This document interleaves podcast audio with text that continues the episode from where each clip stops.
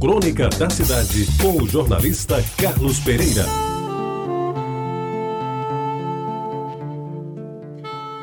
Amigos ouvintes da Tabajara, as águas estiveram presentes em momentos importantes da minha vida, sobretudo na infância e adolescência. De vez em quando puxo pela memória e lá estão elas molhando lembranças de tempos idos o banho de bica nas chuvas de abril, a água friinha caindo do céu e descendo pelas biqueiras dos telhados, a água quase gelada que saía da cacimba do seu Cirilo na Rua do Meio, um dos banhos mais gostosos daquele tempo, tomada ainda com o corpo quente, depois da pelada com bola de meia disputada no sítio de seu Agildo. A água dos poços da matança, desses pouco me ocupo, porque o medo de mergulhar é maior do que a vontade de cair dentro deles até porque o risco de se afogar era grande e um colega já tinha perdido a vida numa daquelas aventuras. E o que dizer dos banhos de mar em Tambaú? Era o clímax do passeio que em domingos de verão seu Benedito nos proporcionava e dos quais já me ocupei também numa crônica. A viagem de bonde começava pelo circular Trincheiras e acabava na linha de Tambaú, com o bonde parando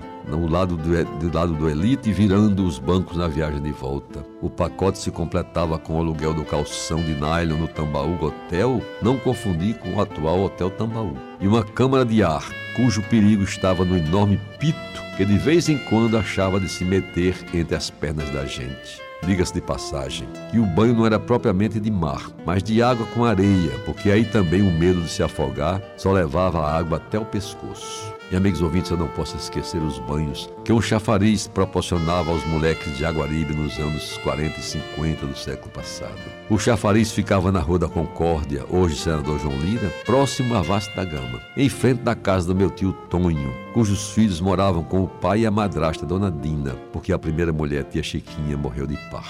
Que o Tonho, ao que me lembro, tinha concessão para explorar o chafariz, distribuindo quase de graça a água que vinha de uma cacimba bem funda, naquele tempo não se falava em poço, recalcada através de uma bomba que antes manual já passara a elétrica, com visível economia para os usuários, que antes tinha que usar a musculatura a fim de elevar a água ao nível da torneira. E amigos ouvintes, as pessoas vinham e em fila organizada tiravam água do chafariz, pagando o mínimo para manter em funcionamento o sistema que não visava lucro, porque não era explorado comercialmente. Lembro dos calangos, homens com uma haste de madeira roliça às costas, em cujas extremidades as latas d'água eram carregadas para consumo das famílias do bairro. Os vasilhames, de querosene jacaré ou manteiga turvo, eram bem lavados e escovados, para não deixar gosto nem cheiro ruim na água. Essa rotina diária não saía dos meus hábitos. Dava gosto ver o chafariz funcionando, as pessoas ordeiramente em fila, enchendo os galões e os transportando bairro afora, com humildade e sem um pingo de vergonha pelo que estavam fazendo.